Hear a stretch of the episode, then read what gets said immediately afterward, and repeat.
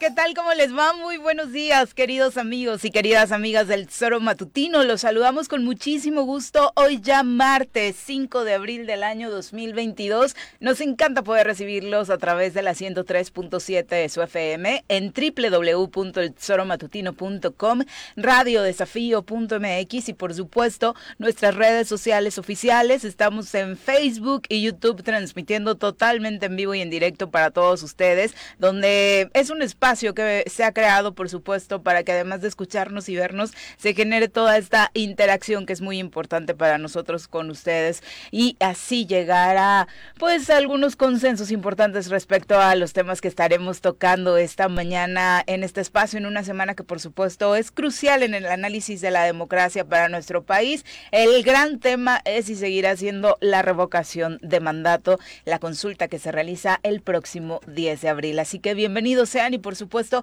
les deseamos que tengan un gran arranque de día. Mi querido Pepe, ¿cómo te va? Muy buenos días. Buenos días, Viri. Buenos días al auditorio. Muchas gracias por acompañarnos. Efectivamente, como bien dices, cada vez más esta semana, pues seguirán en varios espacios las posturas, desde luego en redes sociales, las posturas ilógicas, las lógicas, las con argumentos, las sin argumentos, pero a final de cuentas el tema, el tema de este fin de semana, bueno, el tema de esta semana que culminará el fin de semana será la participación de todas y de todos, los que quieran ir, vaya a, participar en esta consulta de revocación de mandato que será un hecho histórico. Hoy parte de la noche de, de, anoche estaba viendo ya en Twitter todavía más posturas de lo del domingo. Este no cuajan pues o sea, no encuentro discurso alguno en donde este nos opongamos eh, enfáticamente y de manera tajante a poder participar en un evento eh, que nos implica ello participación social en una sociedad en donde nuestro sistema político fue gobernado por un partido político durante más de 70 años, en donde vivimos la alternancia eh, quizá con una gran expectativa, principalmente con Vicente Fox, pero que mucha gente nos vimos frustrados por este porque no se dieron quizá los cambios estructurales, no se dieron los cambios necesarios en el país. Eh, compartamos o no la ideología incluso de Fox, porque hubo mucha gente que a pesar de, ser de izquierda, Vini, en oportunidad veían que llegaba a México esta alternancia, pero en todos estos procesos... Qué gran máscara se puso Fox en aquel momento. En todos estos procesos nunca habíamos eh, estado en la posibilidad de generar realmente una democracia participativa. Y hablo de democracia participativa no solamente, insisto, en la posibilidad que tenemos de ir cada tres años a las urnas, sino en la, en la necesidad, en la posibilidad y en la capacidad de como sociedad nos podamos organizar para estar de manera permanente participando, siendo este no solamente escuchados, sino que nuestra, que nuestra participación tenga cierta consecuencia legal. Y me parece que esta eh, esta, consulta marca un precedente, por eso la tenemos que, que, aprovechar, porque puede ser una herramienta muy grande hacia el futuro, eh, en cuando las condiciones políticas no sean las que estamos viviendo en este momento. Podamos o no compartir con López Obrador, insisto, a mí me parece que todos los ejercicios de participación política, de participación activa, de democracia participativa, son saludables para nuestro país, para nuestra democracia, porque así no se dicta lo que una sola persona o un solo grupo político quiera imponer en el país. En algunos casos, incluso en Brasil, se daba el tema del presupuesto participativo. Mm. Aquí se ha hablado del presupuesto participativo, pero no hemos podido aterrizar en este, en este nivel también de participación, en donde nosotros, la sociedad, nos consultaran desde los congresos locales y federales para ver en dónde pueden dirigir el presupuesto. No, caso contrario, aquí tenemos tres años en donde el presupuesto ni siquiera se ha votado. Sí, y obviamente es parte de estos ejercicios que se realizan como los de Brasil, donde desafortunadamente sirven por ahí para señalar que solamente estos países que han atravesado por un proceso de renovación política son los que al estar en el poder generan este tipo de ejercicios. Pero, ¿por qué no también cambiar la historia? Si está en nuestras manos, pues por supuesto hagamos este ejercicio democrático eso, un ejercicio que sirva para que se apellide López Obrador, Calderón, Peña Nieto o como venga en las siguientes, en los siguientes sexenios, pues por supuesto podamos ser libres de decir cuándo sí te vas, cuándo te quedas y por supuesto si estás haciendo un buen gobierno o no. Y sí, la verdad es que va a ser el gran tema de esta semana. Ayer eh, discutíamos por acá con Jorge Mit, eran como las 12 de la noche y me seguía mandando videos de mira esto, mira lo otro. Saludos, George. Al, rato hacemos la retroalimentación sobre este tema, porque sí, obviamente eh, quien está convencido, y por supuesto es muy válido, de que este ejercicio eh, no tendría que realizarse, pues no saldrá en este fin de semana y punto, ¿no? Creo que sí, más allá de las conveniencias de López Obrador, va a ser lamentable que con el gasto que se está erogando, incluso eh, un poquito menos de lo que pretendía el INE, pues no se generen los resultados de participación ideales, ¿no? Ayer nuestros expertos hablaban de un 15% como pronóstico de participación. Ojalá de verdad y sea un poquito más, sea cual sea la respuesta que usted quiera. Dar, Roy Campos se animó a decir que un 20%. ¿eh?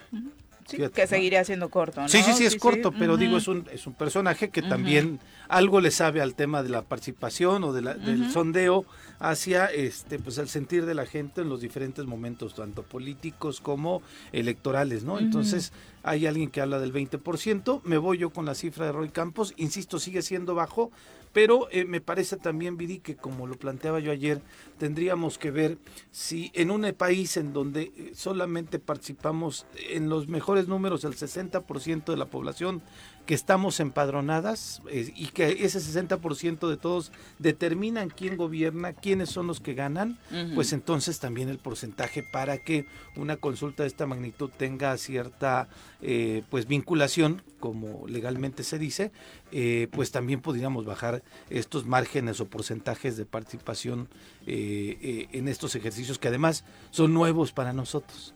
Te insisto, a mí lo más aberrante de un del discurso de oposición de la, de la consulta fue decir, no permitiremos que las consultas se vuelvan un cotidiano que las consultas ciudadanas se vuelvan un cotidiano. ¿Quién? ¿En qué momento? Pues porque nunca les ha gustado, por eso nunca las propusieron, por eso nunca se han practicado en este país, porque durante la el mandato hegemónico de estos partidos relacionados con este sector político, pues por supuesto no veían viable que el ciudadano se empoderara de tal forma como lo está haciendo hoy, porque ese sí es una palomita que se va a llevar este sexenio, ¿no? Eh, más allá de que guste o no, nos están, eh, por supuesto, eh, la verdad es que permitiendo que se eh, ejerza, por supuesto, nuestro derecho a la democracia, cosa que en anteriores ocasiones, y, insisto, no me gusta la palabra agradecer, creo que sí detrás está una lucha eh, permanente de muchísimos ciudadanos que durante años lo habían buscado y bueno, se cristaliza precisamente hasta ahora. Lo que no gusta es precisamente que haya sido a propuesta del gobierno en turno, pero eh, pues tuvieron muchos sexenios para poder proponerla a ellos y la verdad es que nunca se les ocurrió, nunca lo vieron viable y la verdad es que nunca les convino, ¿no? Porque ese era el gran tema. Ahora, es una, es una eh, condición política histórica de Andrés Manuel López Obrador. Mm. En el 97, cuando Andrés Manuel López Obrador fue dirigente del PRD a nivel nacional, el PRD a nivel nacional impulsó la consulta en contra del FOBAPROA para preguntar para preguntarle a la gente, a la ciudadanía, si estaba a favor o en contra de la votación del FOBAPROA, que esta deuda eh, que adquirieron, eh, que tenían los bancos, la adquiriéramos todos como, como sociedad para que nuestra banca no se, no se cayera. Y fue en ese año, estoy hablando un poquito antes del 97, no, sí, después del 97, Viri, ya cuando eh, el PRD tenía el gobierno de la Ciudad de México, se impulsó a nivel nacional esta consulta. Desde luego que la participación para esa consulta no fue ni el 40% de la población de, empadronada ni nada, pero fue una consulta que nace desde una situación moral de un grupo de ciudadanos que estaba en contra de que se nos impusiera a todos los mexicanos esto que sucedió con este la, la pues el quebranto de la banca de México. ¿no? Entonces fue una consulta que impulsa, insisto, el PRD en aquel momento cuando Andrés Manuel López Obrador era presidente del PRD. Posteriormente, llegando a la Ciudad de México, también Andrés Manuel López Obrador, siendo ya jefe de gobierno, aventó dos, tres consultas desde la Ciudad de México. Incluso, pues, bueno, también la mañanera se, se, se, inició desde la Ciudad de México, siendo él el jefe de gobierno de la Ciudad de México. En aquel tiempo si era jefe de gobierno, ya no recuerdo exactamente la figura, pero me parece que sí era también jefe de gobierno de la Ciudad de México. Eh, cuando fue el tema, eh, incluso Rosario Robles, siendo presidenta del PRD también, impulsaron una consulta que hablaba sobre la consulta de las prioridades nacionales y en donde podías definir a través de una boleta cuál era, cuál era la preocupación que debía de tenerse desde los gobiernos. Es decir, es una, es una, es una lucha histórica de la izquierda, eh, desde la sociedad civil también, desde luego, desde los diferentes grupos y, perspectivas políticas, pero me parece que esta es una consecuencia, insisto yo, de un movimiento, de una lucha y de una consecuencia de gente que ha estado tratando de que en el sistema político de nuestro país, a pesar de que sí, nuestra Cámara de Diputados es quien representa a la ciudadanía, de que nuestra Cámara de Diputados es quien tiene que ser la voz de la, de la gente en el Congreso, pues también existen estas alternativas para que la gente de la voz, la, perdón, la voz de la gente no solo se escuche, insisto yo, cada tres años, sino que sea una permanente de acompañamiento a la toma de decisiones del país. Sí, aquí podemos echarnos la verdad es que muchos choros y seguramente muchos de ustedes deben decir que flojera, ya estamos hartos de escuchar este tema en el que igual y ni nos interesa participar, pero de verdad parte de poner sobre la mesa este asunto de revocación de mandato como un tema importante es para dimensionar lo que conlleva por supuesto, tener en nuestras manos como ciudadanos decisiones tan importantes como si continúa o no un presidente. Son las 7 con 13, vamos a saludar a quien nos acompaña en comentarios. Ladies and gentlemen, llegó en esta esquina de la cabina del Zor Matutino el terror de Juan José Arrece, el amigo de todas las colonias de Cuernavaca, águila de nacimiento, merengue por adopción y vaquero por decisión, un político de altura. Él es Francisco Paco Santillán. Paco, ¿cómo te va? Muy buenos días. Viri, Pepe, ¿Qué onda, a la gente que nos escuchan, qué gusto escucharlos, saludarlos y decirles que no estoy de acuerdo con todo lo que venía escuchando. ¿Sí? No te preocupes, Cuéntanos. no hay bronca. perdón que llegué tarde, pero venía medio, medio atolondrado y, y, y se me pasó una, una salida. Em, a ver, Llegó a Radiorama. Llegué, sí, ya, ya andaba llegando ahí a, Perdón, a, a Huitzilaca, ahí a ver a Juanjo. Sí, me, me seguí, yo andaba, ah, maneje, maneje, yo bien feliz. Y dije, ah, ¿A por aquí no es el voy? chorro, ¿verdad? ¿Quién soy? ¿A dónde voy? Pero bueno, a ver, yo les quería, yo quería dar mi punto de vista. Sí. Eh, a ver, yo no soy Jorge Mide, yo no argumento con memes, ni con videos que ya hicieron otras personas. O sea, eh, no, no ando buscando en las redes. que, "Ay, va- voy a mandarle esto a Viri para que vea que tengo razón. Sí. Y el meme lo hizo Calderón, ¿no? A ver, yo tengo, yo siempre he mantenido la teoría de que nuestra democracia, desgraciadamente, por la cantidad de personas que somos y la complejidad de personas, es eh, ya es muy complicado y muy difícil eh, hablar de mecanismos de democracia directa. Para eso se creó la democracia representativa, nos guste o no. El momento en el que nosotros ejercemos nuestra democracia directa es para elegir a quienes nos representen para tomar nuestras decisiones. Hay a quienes no les gusta lo que digo porque de- desafortunadamente quienes nos representan la riegan y la han regado y la seguirán regando muchísimo. Y se vale decirles ya no queremos más de ti. Y, se- eh, ¿no? y por supuesto, y, y, se vale decirle muchas más cosas. Pero el problema es que la democra- tanta democracia eh, de- en ese sentido tiende a... a-. Eh, lo decía Felipe González muy bien, el, Jorge me mataría si lo cito, pero eh, lo decía muy bien, tanta democracia directa acaba con la democracia. ¿Por qué? Porque entonces cuando tú quieres someter toda la democracia y decir es que todo lo vamos a votar y todo se va a votar, terminas empantanando y, y- y- y atorando todos los mecanismos que tú pretendes eh, echar adelante. Yo en lo particular creo que el- los mecanismos está bien que existan, está bien que estén ahí. Yo los utilizaría solo en caso de emergencia. Em, sigo sosteniendo que esta consulta no era necesaria. Es un capricho del presidente de la República. Es una promesa de campaña también. Es una- bueno, ah, Si no lo hubiera hecho, lo estarían matando diciendo la oposición no está cumpliendo que- con la revocación de mandato. Ah, Es una promesa de campaña. ahí, ahí te va un dato. También fue una promesa de campaña vender el avión, ¿va? Ah, sí, claro, pero y por eso Cuesta lo lo están, mismo. Pero por eso lo están fregando. Cuesta lo mismo. Sí, Vender de el avión que esta, que esta consulta. Sí, sí, yo estoy de acuerdo. eh, En- ahí. entonces, em, no lo di- y no lo digo por temas de costos, a lo mejor el que nosotros podamos salir y decir, ya no queremos a este cuate, a este fulano, vale más que lo que es el propio dinero. Pero todos sabemos el resultado. Me he cansado de decirlo y creo que ustedes lo saben en el Sí, fondo de su corazón. Todos sabemos lo que va a pasar. Y, y voy a decir algo que a la gente probablemente no le va a gustar y, y ahorita van, van a salir todos los troles del diputado Toledo que la semana pasada nos los aventó. Pero es la verdad. Esto nada más es un preámbulo y esto se está haciendo y hay que decirlo porque de aquí en adelante los que nos van a someter al chantaje de la democracia directa, sí, no que no, no es que no sea buena, al chantaje permanente de que todos se tienen que votar y todos tenemos que decidir si sigue o no el presidente, van a ser los mismos que hoy la están promoviendo y que algún día dejarán de estar al frente. Porque un día van a- ya no van a estar. Sí, claro. Y este precedente lo están usando para más adelante decirnos, ah, ahora es Pepe Montes el presidente de México, ah, es del PRI.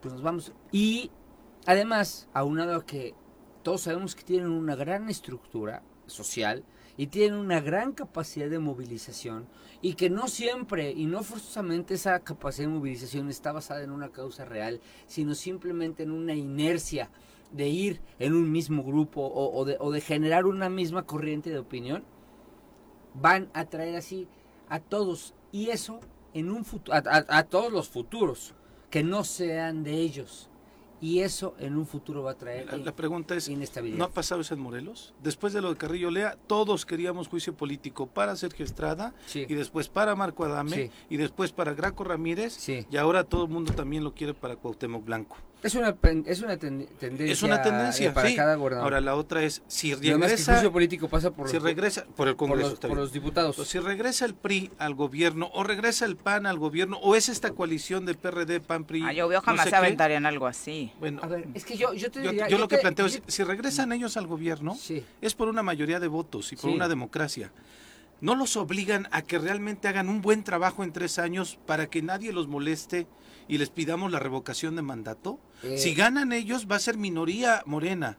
Y entonces estaríamos en la misma posición, Eh, al revés. es que tú te viste en muy donde canijo. Morena, ¿por qué? Porque me estás poniendo dos ejemplos que están en los extremos. Pero es lo mismo que está Todo el sucediendo mundo ahorita, en Paco. Morelos sabemos que necesitamos un proceso. De Yo no- revocación de mandato. Ojo, yo no dije que no fuera necesaria, ¿eh? Ajá, ajá. Yo sí dije, sí tendría que estar ahí para casos extremos. Sí, claro. Morelos vive un caso extremo. Morelos vive el caso extremo de un gobernador que es una desgracia total, que no tiene ni idea, que no quiere hacer nada y que le valemos. A Morelos le urge, le urgiría un proceso de revocación de mandato. Pero el país no. Es, o sea, tú me pusiste un ejemplo en donde me pones, comparas a Cuauhtémoc con López Obrador. Todos sabemos, todos Yo sabemos... comparé la situación política, más allá de los personajes. Es que tú y yo sabes, tú y yo sabemos, y Viri también, los resultados de si te vas a las dos consultas.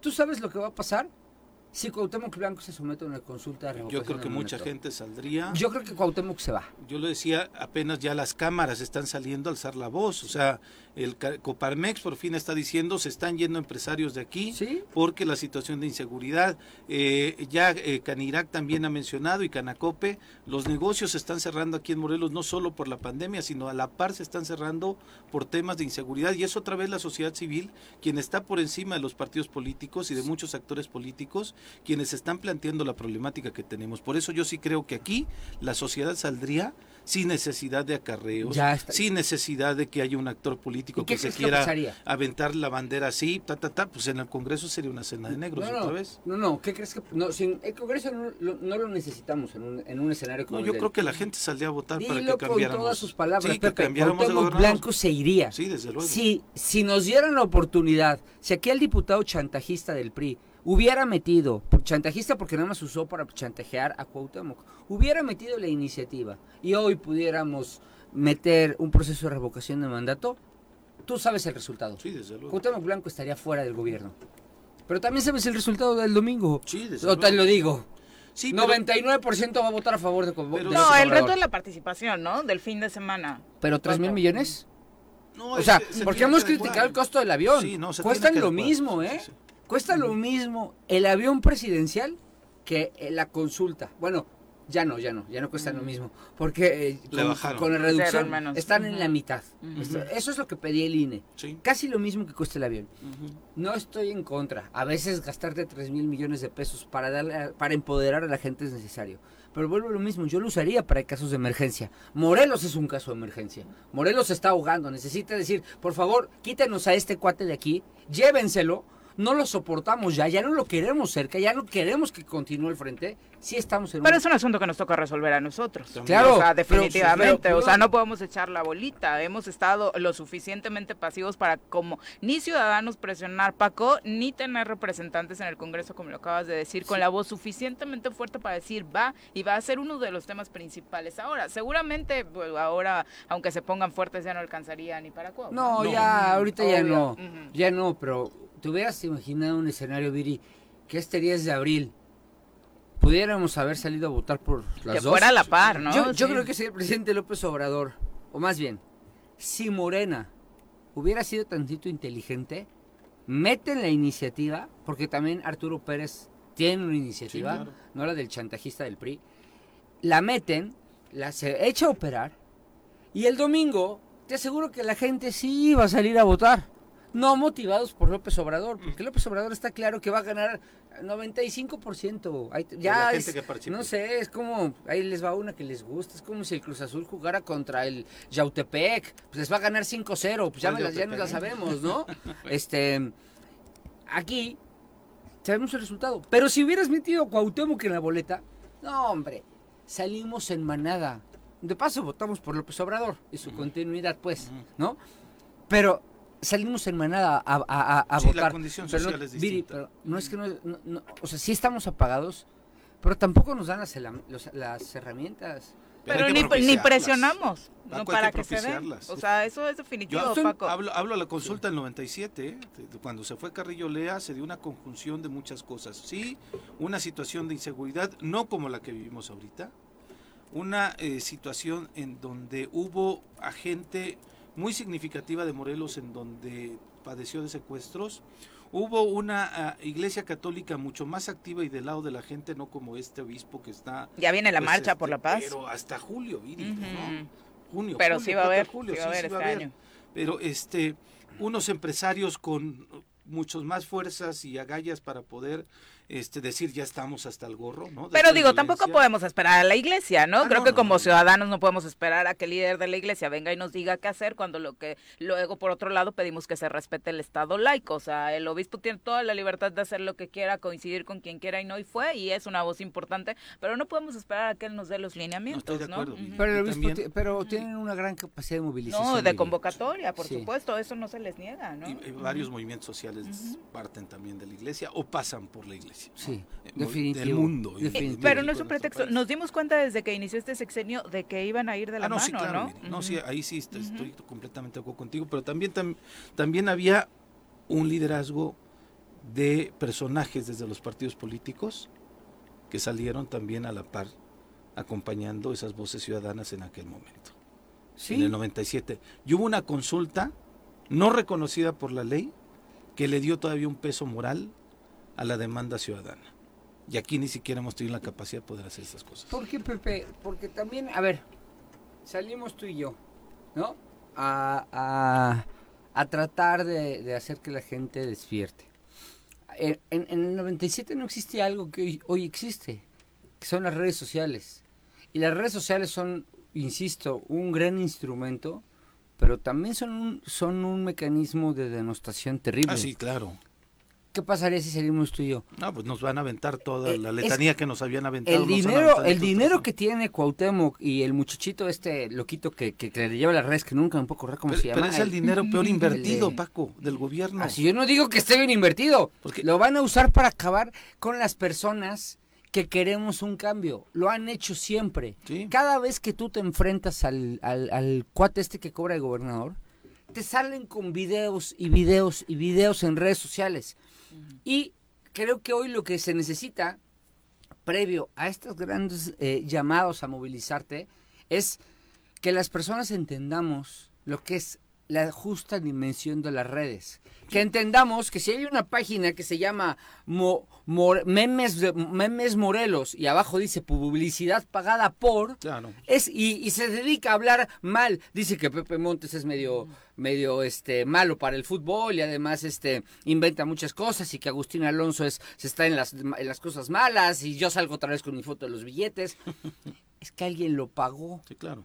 Es que alguien es está evidente detrás de eso. Y es evidente que alguien lo está pagando para que le llegue a la red social de la persona que lo está viendo, porque esa persona no sigue a Memes de Morelos, le apareció porque dice publicidad pagada por. Hasta que la hasta que toda la ciudadanía no haga conciencia de que eso está pasando, cada vez que tú quieras salir con un movimiento social, Sí, van a vas a ser el blanco de. van a agarrar este aparatito y te van a destruir. Pero es Y parte ser responsables, ¿no? También, o sea, está saliendo de nuestros bolsillos eso y Ah, te sí, puede claro. causar mucha risita porque Pepe o Paco te caen mal, ¿no? Pero está saliendo de tu bolsito, eh, eh, bolsillo ese meme, ¿no? Y no es un peso, no son dos pesos. No, Ayer no. justo platicábamos del dineral que se está invirtiendo para, entre comillas, cuidar la imagen del gobernador. Mientras tanto, la inseguridad sigue imparable. En el reporte que da hoy el gobierno federal, el día de ayer se registraron cinco asesinatos en Morelos. Son eh, uno en Mazatepec, dos en Temisco, dos más en Yautepec. Así sigue eh, este cuentagotas, ¿no? Que no ha parado durante el mes de marzo, donde cerramos con 80 asesinatos y ahora abril no está siendo para nada diferente. Ya Sabes que un, siete- un Ujú. compañero documentaba no los 12 que comentabas tú ayer, Lili, Ujú. sino 18. ¿Más? el Es que esta es la parte oficial, Sí. ¿no? O sea, también es lo que desde acá se le reporta al gobierno federal, como el tema de los contagios en materia de salud y, y demás. Pero sabes que este corte del gobierno es hasta el domingo. El de No, hoy es, es hasta diario. el lunes. Sí, Sí, esto pero- es de ayer. Ajá. Entonces mi- el compañero hacía el reporte del viernes al lunes. Ok. Entonces sí, sí va, sí va como. teniendo 17 cierta en este caso. Uno, uno sí, es, estos cinco son los de los de ayer, ¿no? Porque los da después de la medianoche el Sí. gobierno federal, los oficiales. Son las 7 con 29, regresamos. Chacho Matar, un fuerte abrazo, muchas gracias por acompañarnos. José Luis Portugal también nos saluda desde Tepalcingo, un abrazo para ti. Arnaldo Pozas, saludos. También dice eh, que en las próximas elecciones locales los candidatos a diputados se comprometan a sacar un tema de presupuesto anual a tiempo y que ningún tema de grupos o intereses personales lo impida. Pues es que sí se comprometen, eh, profe, pero luego les gana, les gana el ego. Eh, Silvia Aguilar, también un abrazo para ti, feliz martes. Eh, el profe también se pregunta para cuándo la revocación de mandato en Morelos. Pues ahí hay dos eh, propuestas, sería solamente cosa de tener la disposición, ¿no? Para que avancen. Eduardo Aranda dice, ya saquen a Cuauhtémoc, que tiene más ganas de dirigir a la América que de gobernar al Estado. Insisto, ahorita eh, la verdad es que creo que su sueño sería estar en Qatar, pero Sí, ya el próximo año, sin duda alguna, dirigirá al equipo de sus amores. César Salgado, querido César, un abrazo, muchas gracias por acompañarnos también. Javo Sotelo, saludos. Y a través de YouTube también Pete Sanz nos envía mensajes, dice, la verdad es que en Morelos hemos venido luchando por la revocación de mandato mucho antes de que lo ofreciera AMLO. Y como bien lo sabemos, en épocas de Graco echaron para atrás lo avanzado. Es. Esto no es un capricho de AMLO, es una exigencia ciudadana que formó parte de las promesas de campaña de AMLO. Lo del avión, la verdad es que no afectan mucho a México. Eh, se está resolviendo un problema heredado del eh, sexenio de Peña Nieto. Lo que ha encarecido el proceso de revocación ha sido el afán de la oposición de obstaculizar de manera sistemática cualquier acción que les rompa el estado de privilegios que había ¿Pero antes, por qué? dice Pitt. ¿no? Yo lo único que dije fue, el avión y el proceso de renovación, de revocación de mandato cuestan, lo, cuestan lo mismo. El presidente ha criticado el costo eh, infame e insultante del avión para los mexicanos, pero sí somete una consulta que todos, es que en este país, eh, a ver, va pues, apuesto lo que me pidan, así ya saben que me gusta la apuestita, ya me vieron en fotos, ¿no? Ahí, ahí la tienen. Te ¿Cómo se- ¿Cómo se viralizaron. llama el chavo esto? Este, el güerillo este, el sonso. Bueno, ese, ya ahí la tienes, vuélvela a sacar, ¿no? Vuélvela a sacar. Este, me ha visto todo México. Con mi... Me gusta la apuestita. A ver, apuesto a lo que me, me pidan, a que López Obrador gana la consulta. Ah, no, a pues, ver, apuesten en eh, contra. De, de, eso no tenemos Ah, duda, es que ¿no? es a lo que Sería, sería tonto quien apostara pa- y en para ese eso- sentido. ¿Y para qué te vas a gastar 1.800 millones de pesos para algo que ya sabes? Porque sí lo quieren. El presidente no necesita ir... Bueno, Yo insisto que deja un precedente, Paco. ajá, O sea, pero ese es- presidente va a ser para precedente. desestabilizar el país. Son no las- va a ser para lo, lo bonito. 7 con ¿Qué tú esperarías? 37. No. Vamos a saludar con muchísimo gusto a nuestro compañero Omar Ocampo, que nos tiene detalles sobre lo que ha sucedido en los últimos días con el caso de Evelyn, la joven que fue víctima de feminicidio tras acudir a una cita por una oferta laboral en el municipio de Cuautla, una supuesta oferta de trabajo. Omar, ¿cómo te va? Muy buenos días. Hola, Viri, Pepe, Paco, muy buenos días. Eh, la Fiscalía General del Estado ya identificó a la persona que asesinó a Evelyn Afín Ramírez, la joven estudiante que salió a buscar empleo en Cuautla y fue hallada dos días después asesinada con su cuerpo desmembrado. Así lo dio a conocer el diputado Julio César Solís, presidente de la Comisión de Seguridad del Congreso. A decir del legislador, el feminicida forma parte de una banda dedicada a la trata de personas que opera en la zona oriente y en los estados de Puebla y Tlaxcala, y la forma de enganchar a las jovencitas es ofreciéndoles trabajo. El grupo de, delincuencial ya fue ubicado y la Fiscalía General del Estado está por detener a los integrantes, según ha dicho el legislador de Movimiento Ciudadana- Ciudadano. Vamos a escuchar lo que comentaba Julio César Solís. pues tratar de vertir información relevante es que ya saben quién fue y están tras de esta persona y nos garantizó no solamente el fiscal Uriel Carmona, sino la fiscal encargada de los delitos de feminicidio, que van a atrapar a estos sujetos, porque es un grupo organizado donde operan en la zona oriente y el eh, mecanismo es prácticamente el mismo, a través de redes sociales están este, ofreciendo eh, empleo a las jóvenes, muchas de ellas, bueno, pues por la necesidad caen, y este, y este modus operandi eh, es muy recurrente no solamente en Morelos, sino también en Puebla y en Tlaxcala. Pero los tienen ubicados, saben quiénes son, y esperemos que en los próximos días tengamos noticias de que ya fueron aprendidos. Omar.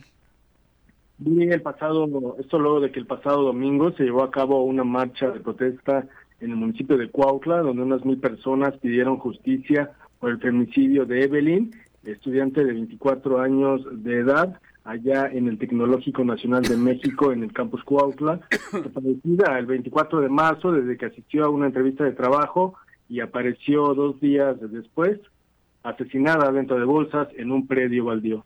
Información, Viri. Terrible, por supuesto. Muchas gracias, Omar. Muy buenos días. Buenos días. Pues por supuesto, estos detalles en los que se va avanzando tras estos operativos que se han eh, empezado a realizar son muy importantes para esclarecer el caso de Evelyn, pero también para alertar a todas las jovencitas para que no vuelvan a caer en un anuncio de este tipo, ¿no? Es Sí. justo una de las formas que más se está utilizando hoy para, eh, pues, abusar eh, de ellas, para generar delitos como trata de personas y en el caso de Evelyn, pues ya sabemos hasta Sí, terminar con la muerte. ¿no? Pero, Desafortunadamente. pero imagínate qué, qué triste que tú estás buscando un trabajo, o sea, lo que viene, ¿no? Sí, claro. Que, que mi hija me, me diga, "Ay, papá, estoy buscando un trabajo, quiero hacer algo, ¿no? Y, y, y no, y no saber lo que hay detrás de, de eso, o sea, Tristísimo. eh, No, ya, ya, ya, ya todo, ya todo te da terror, todo, ¿no? El saber que hasta, hasta el hecho de estar buscando un trabajo, no saber si detrás de eso hay o qué, o qué hay, pues la voy a acompañar, ¿no? O sea, lo siento, voy a llegar a la entrevista y, y, y- y va a llegar conmigo y, me voy a sentar ahí y me vale gorro lo que digan porque es que esto ya está de terror. Sí, la, la recomendación incluso que ayer nos hacía este Rafa, que está en el Consejo Ciudadano de Seguridad Pública, era pues que acudan a lugares, oficinas establecidas, ¿no? Quizá también el ir a un lugar en donde es un restaurante o demás, donde no te genera la posibilidad de vincular a una persona con un domicilio, a lo, con quien te vas a entrevistar, pues desde luego este pues te genera mayor vulnerabilidad, ¿no? Entonces por eso lo mejor sería que las personas que están buscando trabajo a través de las redes sociales y si tienen una cita sea mejor en una oficina, en un domicilio para que pueda ser más ubicable y desde luego pues compartirlo con alguien, ¿no?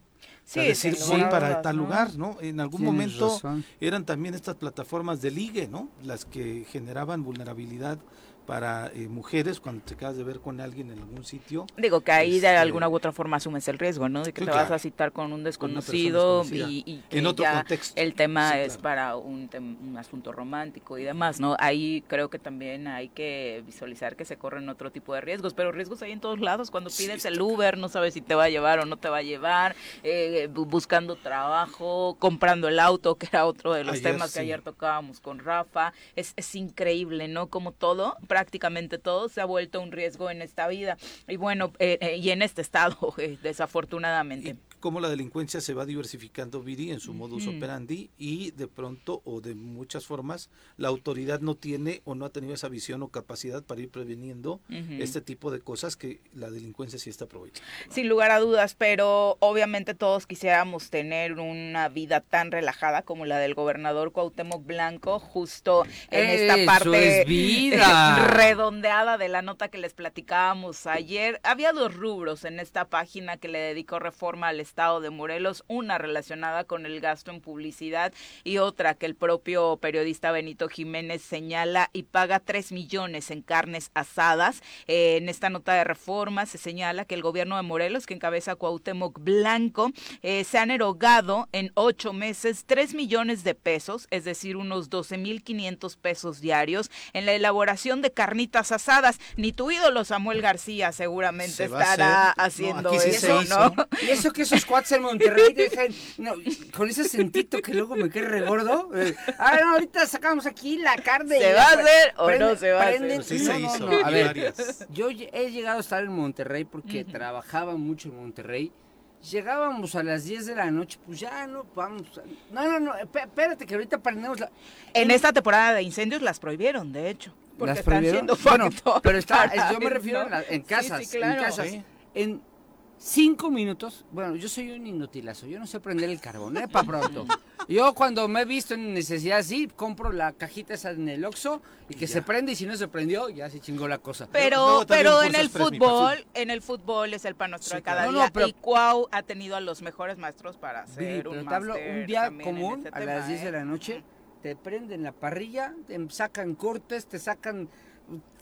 No, los reyes son capaces de, de echarse tres cartones de Tecate Light en media hora, y pero lo que no sabes es que Cuauhtémoc era igual. Pues aquí dijo, en Morelos no nos vamos a quedar atrás. De enero a agosto del año pasado, el gobierno de Morelos, aparte, no corrió del bolsillo de Cuauhtémoc Blanco, corrió del gasto del gobierno de Morelos. Se ha reportado eh, 2.999.319 pesos en carnes rojas, salchichonería, chorizo argentino, chistorra, tintorería, bebidas alcohólicas, envasados y verduras, así como sea, carbón, yogurt, huevo, leche e incluso algunos banquetes especiales, eh, costo por el cual, por ejemplo, en un mismo día, el 13 de julio, fueron facturados al gobierno del estado dos banquetes de 13 mil pesos cada uno. El primero pagado a Miguel Ángel Gómez Pacheco y el segundo a una empresa llamada OAESA, operadora de eventos y servicios alternos. Sin embargo, ambos proveedores tienen la misma dirección, prácticamente es eh, la misma empresa. Un día después, el 14 de julio, después de esta banquetiza, dijeron no vamos a parar, hay que curarse la cruda, pidieron carne para asar, quesitos, bebidas y hasta postres. Ese día fueron facturados a la Casa Morelos gastos por 2.400 en Walmart, 11.600 en Superama para chambaretes, quesos, costillas de cerdo, lomos, arracheras, pechuga y complementos, además de ¿por qué no? En julio, la verdad es que el verano pega con todo un clima riquísimo en Morelos, pues el 19 volvieron. Se reportaron un, ga- un gasto de 3.150 pesos en fresco para galletas, queso para untar, otros 3.324 pesos para botanas, 7.655 pesos en carnes frías, verduras y además contratación de personal de limpieza especial, ¿no?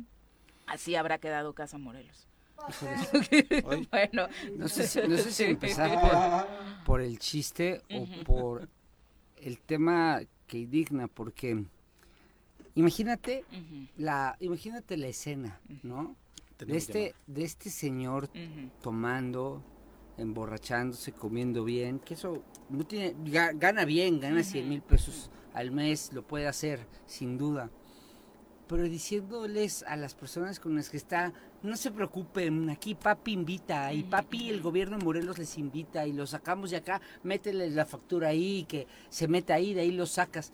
O sea, no es capaz de sacar su pinche cartera, que tiene 100 mil pesos al mes, y decir, yo la pago porque estoy invitando a comer, porque te juro que no fue de trabajo esas comidas, ¿eh? A ver, te lo te apuesto lo que quieras otra vez, no fue de trabajo. Son parte de la de la irresponsabilidad, de la frivolidad, de la de la cínicamente forma de actuar en la que actúa este tipejo, de, de, de decir, ah, yo aquí invito, acá papi, acá está papá, y acá papá les invita. Mientras cientos de miles de familias hacen una comida al día en Morelos. Se las dieron durísimas. Creí que había sido fin de semana, ¿eh? pero 13 y 14 de julio del año pasado fueron martes y miércoles. Entonces, no, no, los días que no los vemos, eh, entre comillas, fin de semana. Un día, yo recuerdo como una de las experiencias de mayor aprendizaje en mi carrera política, fui porque terminé de hacer una calle en Ocotepec, le hice con mis recursos propios. No como el fresadito este que meten ahorita pedorro, no, yo les metía cemento, ¿no? cemento que dura más. Claro. Eh, y, cuando me dejan hablar, digo, sin querer, bueno, porque además pues, no pasa nada, todos nos podemos desprender de cosas por ayudar a, nuestras, a, nuestra, a nuestra gente de aquí. Todos, lo más que tenemos que hacer es comer tres veces al día.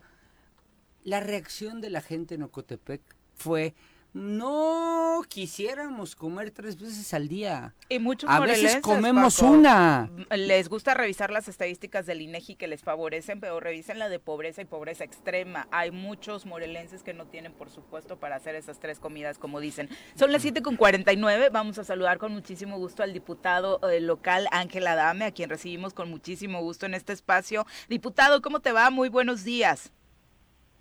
Hola Viri, ¿qué tal? Gusto en saludarte a ti, a mi querido Paco, mi estimado Pepe. Y creo que eh, el jefe, creo que ya no vale cuando he tenido la oportunidad ¿Cuál jefe? creo que ya no va, el, que se dice jefe. No, aquí estoy yo, aquí estoy yo, Ángel. ¿Cómo estás, querido diputado amigo? Casi te sale papá.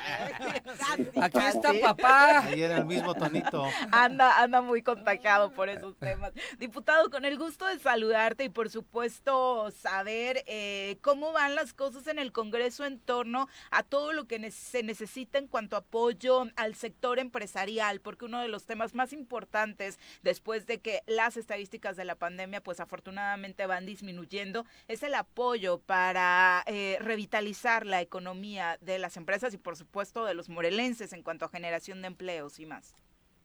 Sí, sí, sí, lo señalas bien, eh, lo comentas bien, Viri. Bueno, eh, independientemente de que la economía en nuestro país no ha sido la bullante como siempre hemos deseado y luego la unamos eh, temas que nos han pasado en particular como la pandemia, que, ha causado sin lugar una, una crisis socioeconómica sin precedentes, ha impactado violentamente a la sociedad en diferentes temas, ¿no? Y en particular, sí, en la salud, pero por supuesto también en la economía. y, y, en este tenor, eh, sin duda, eh, consideramos que se deben de hacer mayores esfuerzos para que se pueda reconstruir la confianza entre todos y sobre todo que se puedan tener proyectos y programas que puedan revitalizar la misma. Hoy eh, por hoy en el Congreso, eh, como lo hemos comentado, eh, nosotros estamos intentando legislar y buscando, por supuesto, que se den mejores mecanismos y crear la creación de políticas públicas mediante iniciativas de ley, en particular una que presentamos en, los días anteriores, que tiene que ver precisamente con que el sector productivo pueda acceder de mejor forma a créditos a créditos eh, por parte del Fondo Morelos, pero que los mismos puedan tener, eh, eh, disminuir en el mismo, en la tramitación de los mismos, es decir, en todo lo que se solicita y que reiteradamente en el sector los micros y pequeños empresarios, comerciantes, se han quejado de que era complicado poder acceder a los mismos. De tal forma que, sí, escucho. Adelante, no, Ángel, concluye. Y, bueno, en ese tenor eh, presentamos una iniciativa en ese sentido que eh, para agilizar y disminuir el costo de los trámites para los acreditados del Fondo Morelos, eh, se creara, se diera la posibilidad que los contratos privados eh, ratificados, por supuesto, ante el Instituto de Servicios Registrales y Catastrales del Estado de Morelos, eh, pudieran eh, modificarse el Código Civil del Estado para simplificar, simplificar dichos trámites. ¿Qué es lo que vamos a tener dicho en términos reales y coloquiales para con, la gente, si me lo permiten expresarlo así?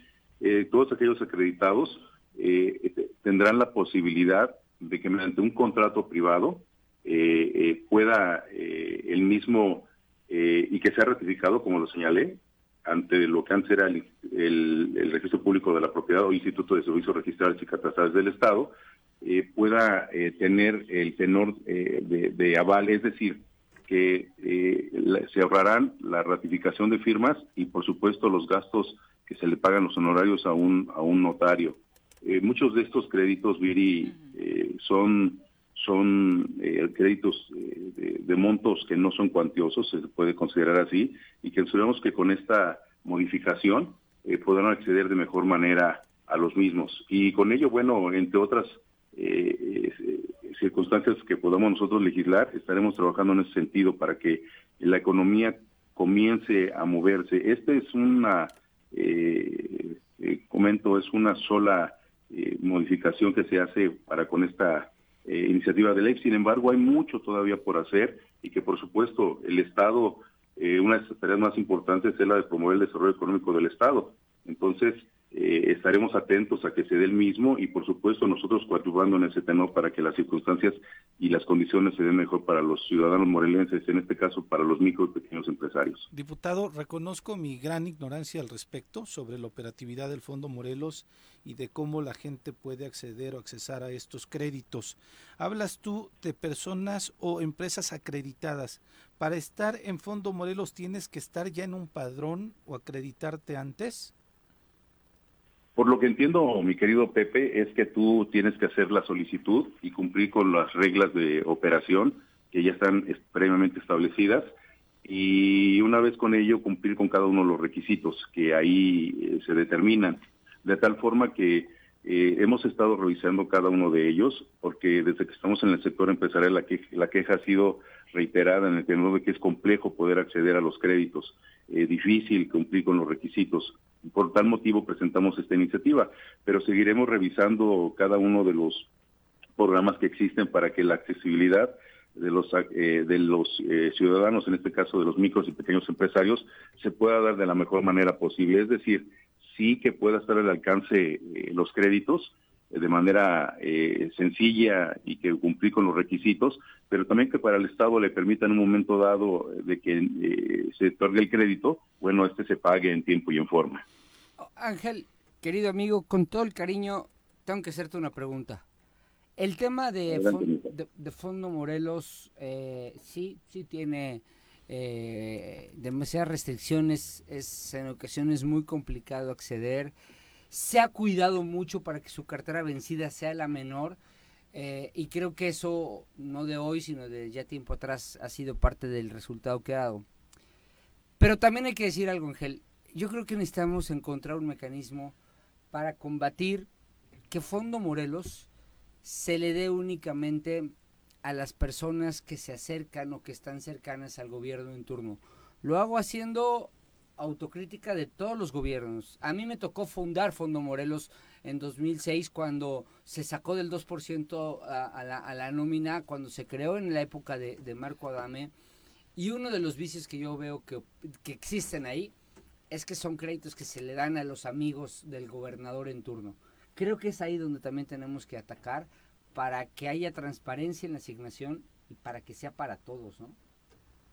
Sí, eh, esto que comentas, mi querido Paco, y por supuesto te saludo con mucho cariño y te mando un fuerte abrazo, por supuesto. Eh, eh, es, es, sin duda uno de los comentarios que entre la gente que hemos nos hemos acercado o gente que nos ha pedido que los apoyemos, en el tenor de que sí, no hay esa apertura para con todos. Sin embargo, nosotros eh, constantemente desde el sector empresarial hoy con la representación popular que tenemos, eh, estamos apoyando a la gente. Sin embargo, eh, te menciono, Paco, entendemos que hacia las reglas de operación que existe hacia el interior del, Fondo Morelos, existe una comisión que determina, es decir, evalúa y ve y analiza que, que cada uno de los requisitos se han cumplido para poder acceder a alguno de los créditos y ellos son los que eh, mediante votación determinan si se le otorga a una persona o no. Es decir, si esa, como esa diputado eres parte de esa comisión? acceder al, crédito. ¿Perdón? ¿Tú como diputado eres parte de esa comisión? No, fíjate que no, Paco, es algo que tenemos que revisar Eso también. Estos y, otros, estos y otros puntos más que tienen que ver con el desarrollo económico, con el turismo también de, de nuestro estado, donde se debe tener una presen- representatividad y que bueno, ah, también lo señalo como es, muchas veces ni siquiera somos tomados en cuenta, no tal vez lo podrá decir el, eh, eh, la ley.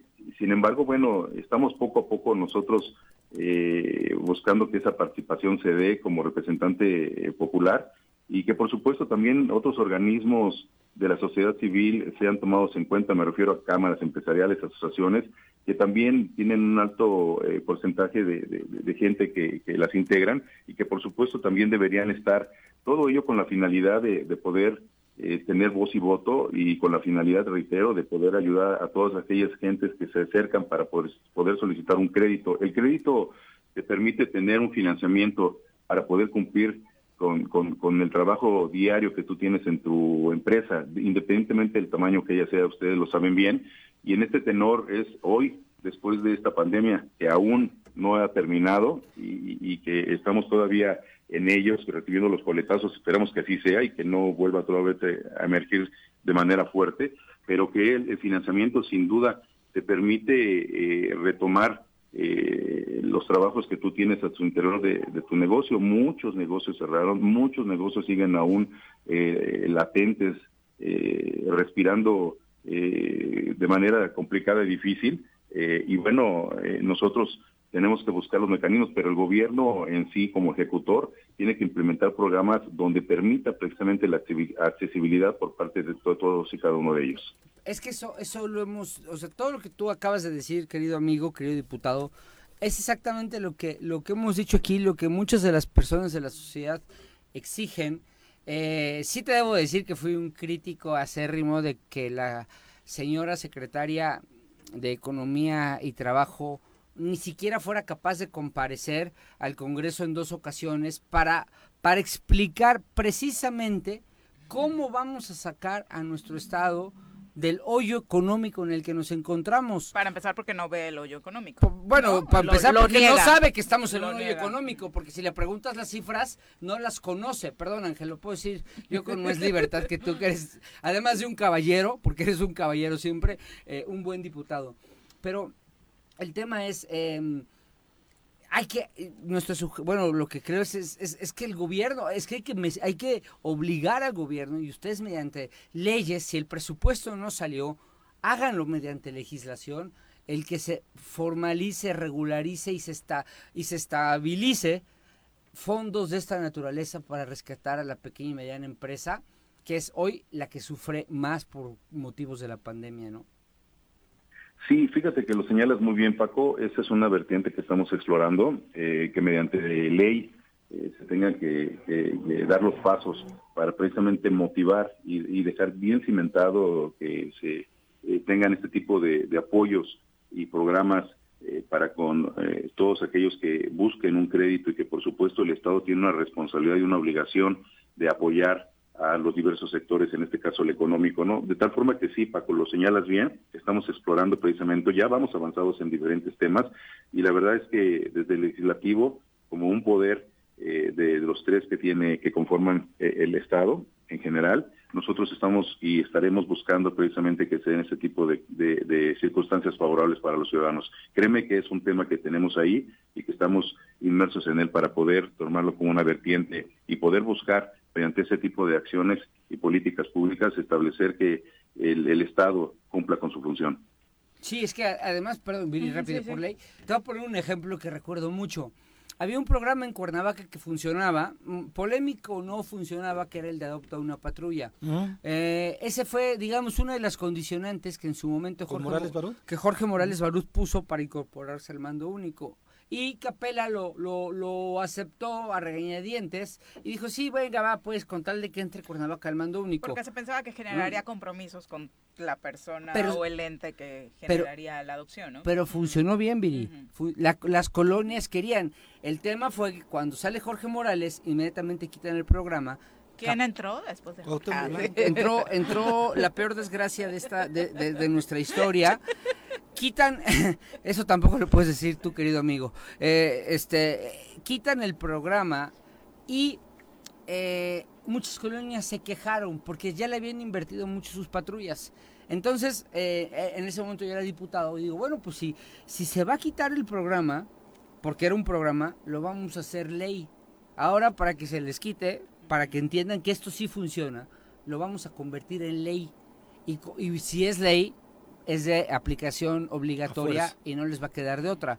Sí te comento que Capera me habló varias veces, ¿eh? Para pedirme que por favor no lo, no, lo hiciéramos. Después ya se encontró un mecanismo de trabajo, pero me queda claro que cuando algo que ellos no quieren hacer, tú como diputado buscas la manera de traducirlo a ley, sí es este viable. sí es viable y sí es un mecanismo de salida para que las cosas se hagan.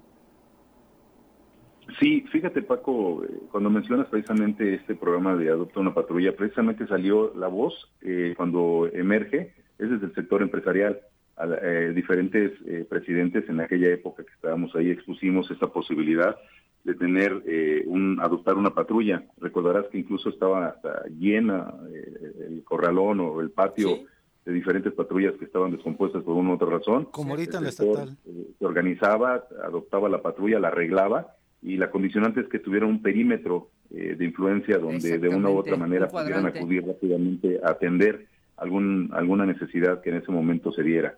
Y sí, nosotros eh, seguimos incluso eh, con la voz, eh, a hoy desde el Congreso, pero también he escuchado que el sector empresarial sigue levantando la voz en el tenor de que este programa se pueda nuevamente asentar y, que vaya de una u otra manera acrecentándose. Pero sí, se dio esta parte y sí, el señor en aquel tiempo que manejaba la seguridad, fíjate, es una circunstancia eh, que tiene que ver tal vez con la condición humana. Eh, cuando llega un gobierno, el que tú quieras, ¿eh? del color que tú quieras, desafortunadamente no les gusta la crítica, sobre todo crítica constructiva. Pareciera ser que, que, están en contra eh, porque yo ya llegué a un puesto y desde aquí nada más lo que yo digo es lo que se va a hacer, porque por yo llegué aquí y yo soy el más inteligente del mundo y yo lo que yo digo esa es la verdad absoluta. Y, la gente de a pie, eh, lo, que pasamos el día a día, eh, la sensibilidad que tenemos para con los problemas, eh, sí puede ser desde el sector empresarial, por supuesto, que es el que más conocemos, pero llama el sector que tú quieras, puede ser el campo o, cualquier otro sector. tenemos mucho que decir y mucho que comentar. Posiblemente no todo sea viable, pero se puede ponderar, se puede analizar, se pueden hacer mesas de trabajo y tomar decisiones para con lo mismo. Esa sensibilidad política eh, reitero, en aquel momento también desafortunadamente no hubo y considerábamos que pudiera, pudo haber sido un programa incluso hasta de, con resonancia nacional, claro. que pudo haber apoyado a mitigar eh, los índices eh, tan desfavorables que tenemos en, en, materia de, seguridad pública.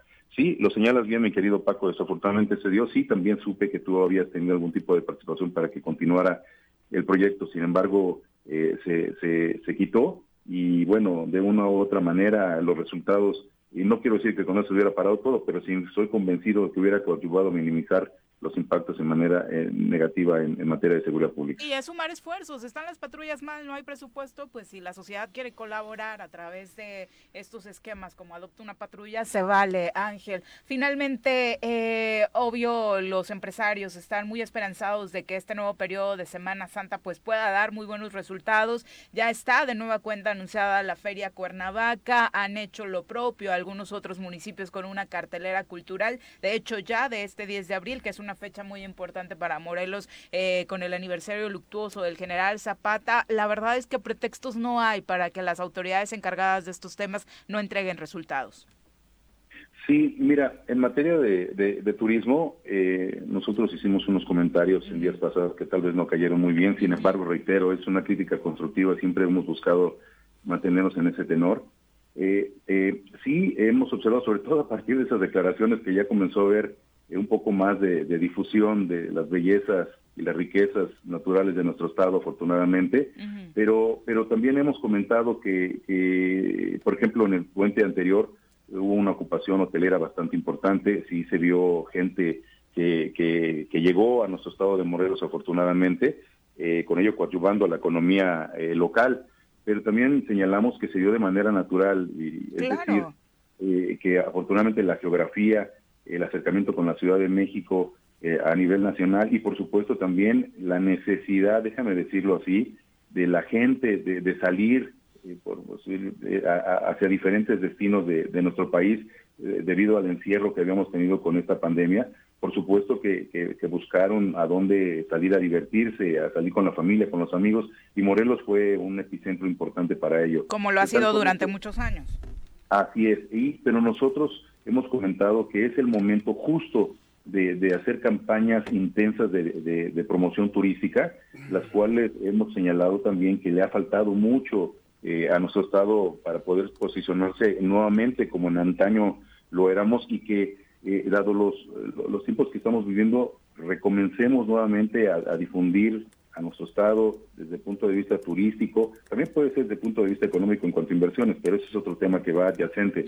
Sin embargo, en el tema turístico, eh, hemos sido muy puntuales en señalarlo. Eh, no esperemos a que nuevamente los tiempos nos ganen, me refiero a la competitividad turística con otros estados y que más adelante nos lamentemos de que ya nos volvieron a ganar el turismo como desafortunadamente ha pasado en los últimos tiempos, más allá de la pandemia.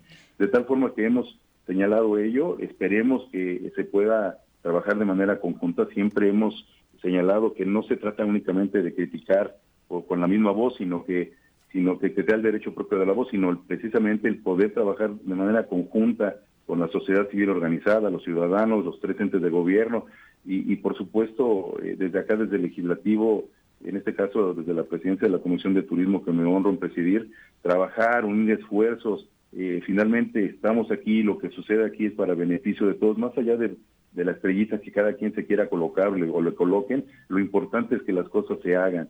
Y en ese sentido siempre vamos a estar empujando hacia adelante, mi querida Viri, buscando precisamente que a nuestro estado, eh, a nuestros, a los habitantes que aquí eh, vivimos nos vaya mejor. Y que se invierta donde se debe. En, en, materia de difusión es increíble que se lleven gastados 483 millones de pesos y que estemos endebles en materia de difusión y publicidad para nuestro estado, particularmente en estas temporadas vacacionales, eh, Ángel. Sí, es un tema ahí que, bueno, salió en, estos últimos días y, bueno, nosotros lo único que podemos comentar es que eh, por ello derivaba mucho en el presupuesto que lamentablemente no fue aprobado. Seguimos eh, creyendo que no era un presupuesto eh, perfecto, déjame comentarlo así, pero sí era un presupuesto que abonaba mucho, sobre todo en materias de salud, en materia de seguridad, en materia de educación, en fin, también había eh, para turismo, desarrollo económico, en fin, consideramos que reunía características importantes, pero bueno, desafortunadamente no se aprobó y, bueno, con las eh, circunstancias que hoy tenemos se tiene que, trabajar. Eh, entiendo que el presupuesto ha sido un tema que ya ha sido constantemente puesto en la mesa, sin embargo, bueno, no quería dejar de, señalar que consideramos que que ese presupuesto era bueno para los morlenses. Ahí quedará, quedará en el limbo y para la historia las circunstancias que van adelante se sigan haciendo eh, para con el presupuesto actual. No, ojalá y, y la verdad el deseo es de que podamos trabajar en conjunto. De verdad lo sigo señalando en conjunto. No se trata eh, por criticar, por criticar o por levantar la voz nada más para hacerse notar, sino que es de verdad buscar hacer que las cosas pasen para bien de los morelenses. Muchas gracias por la comunicación, diputado. Muy buenos días. Viri, te saludo con el aprecio de siempre, por supuesto, Pepe, eh, Paco, les mando un fuerte abrazo y a todo el auditorio del Choro Matutino. Que tengan ustedes un buen y bendecido día. Fuerte abrazo, amigo querido. Saludos. Ya son las 8 con 13 de la mañana. Muchas gracias por continuar con nosotros. Ahora vamos con todos sus mensajes. Les abrimos apetito y se les antojó la carnita asada. Eh, váyanos contando con qué la van a armar el día de hoy. Y todo por culpa del Gober y los millones que... No creo que nos toque, nos quede igual que la del Gober, porque la verdad es que le invierte y le invierte bastante bien. Para la Champions. Sí, para la Champions, no con Cachambón, es la Champions, la que está. Sí, sí. La eh, chida. Vamos ahora a saludar con muchísimo gusto a través de la línea telefónica a la maestra maestra Liliana Díaz de León, vocal ejecutiva del INE en Morelos, a quien recibimos con muchísimo gusto en este espacio. Liliana, ¿cómo te va? Muy buenos días. Hola maestra, buenos días. Nos escuchas, Liliana. Te saludamos con eh, mucho gusto esta mañana de nueva cuenta desde el estudio del Tesoro Matutino para hablar precisamente de la revocación de mandato, un tema que por supuesto creo que ya la tenemos eh, por ahí. Se empezaba a escuchar un pequeño ruidito. Eh, Liliana, muy buenos días. Nos colgó. Bueno, desafortunadamente, por supuesto. Ahora tratamos de retomar la conversación. ¿Quién quiere carnita asada? José María Román, ahora vamos con los comentarios. dice. Carnita asada con. Ah, mira, qué maravilla. Pero eh, no nos va a quedar tan bien como la del erario. Lo paga el erario, no lo vas a pagar tú. No, no, no. Chistorrita, buena. Picañita sabrosa. No vayas a pensar que te van a mandar esa picaña pedorra ahí de. Pues te digo que fueron al fresco, ¿no? Bueno, al no, en cualquier lugar. Ya tenemos. Hasta a... me agua la boca. Sí, la verdad, y a muchos radioescuchas. Liliana, ¿cómo te va? Muy buenos días. Hola, muy buenos días. Muchísimas gracias por el espacio, Pepe, Viri, Paco, y saludos a todos su auditorio. Oye, pues ya estamos en la semana eh, crucial para eh, seguir invitando a la población a participar en esta consulta de revocación de mandato. Liliana, en Morelos, ¿cómo va la organización? Pues mira, va muy bien. La verdad estamos avanzando uh, de la mano de la ciudadanía en la organización de esta revocación de mandato. Efectivamente, ya estamos a solamente cinco días de que se lleve a cabo la jornada de revocación de mandato y en la integración de mesas directivas de casilla, que es una de las funciones más importantes para el Instituto Nacional Electoral porque con ello garantizamos que el próximo 10 de abril tengamos ciudadanas y ciudadanos que son nuestras vecinas y vecinos y que recibirán el voto de todas y todos. Y pues hasta este momento tenemos ya a 4.426 en todo el estado que son quienes eh, ya recibieron su nombramiento y que ya fueron capacitados y tenemos la meta de 4.435, es decir, ya tenemos un 99.80% de todas las ciudadanas y ciudadanos que requerimos para instalar las mesas de casilla. Entonces, si hay algo que destacar es la participación y la aceptación que hemos tenido por parte de quienes hemos visitado para eh, integrarse al INE y realizar esta importante función el próximo 10 de abril. Y en cuanto a, a otras actividades, justamente el día de ayer llevamos a cabo el inicio de la entrega de los paquetes a las presidentas y presidentes. Esta actividad también es fundamental, ya que con esto les dotamos pues eh, del insumo más importante que necesitan para llegar el próximo 10 de abril y que puedan instalar sus casillas. Al interior de este paquete van los materiales, la documentación que ellos ocupan precisamente para dar una papeleta a cada ciudadana y ciudadano del estado de Morelos. Definitivamente una de las cosas que me ha preguntado la gente es esa, cómo ubicar tu casilla. Les hemos hablado de este portal que nos recomendaste que es eh, muy amable. No va a ser una elección en la que encontremos nuestra casilla en la esquina de casa como hemos estado acostumbrados en, en otros procesos electorales. En esta consulta se reduce el número de casillas. Así es, eh, es muy importante que antes del 10 de abril pues puedan verificar dónde les corresponde votar. Justamente este fin de semana hicimos un operativo con personal de la Junta Local para salir a, informar a la ciudadanía dónde les corresponde votar. Fuimos a volantear y perifonear y muchas veces escuchamos como algunos ciudadanos nos, dicen, no, yo ya sé dónde me toca porque siempre me toca en tal lugar. Entonces es importante que no nos confiemos, que verifiquemos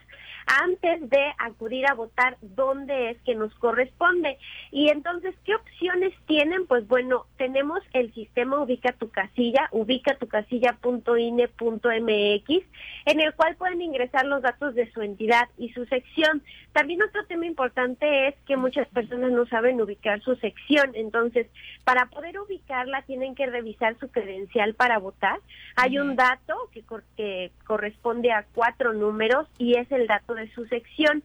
Ese es el que van a ingresar a la aplicación de Ubica tu casilla para que sepan cuál es eh, pues el lugar en el cual les va a corresponder emitir su voto. Además de esta opción, tenemos en la página de Facebook de INE Morelos la primera publicación en la parte de arriba es un listado que contiene los datos de las casillas de todo el estado. Entonces, también si están interesados en descargarlo, lo pueden hacer en la página de Facebook de INE Morelos.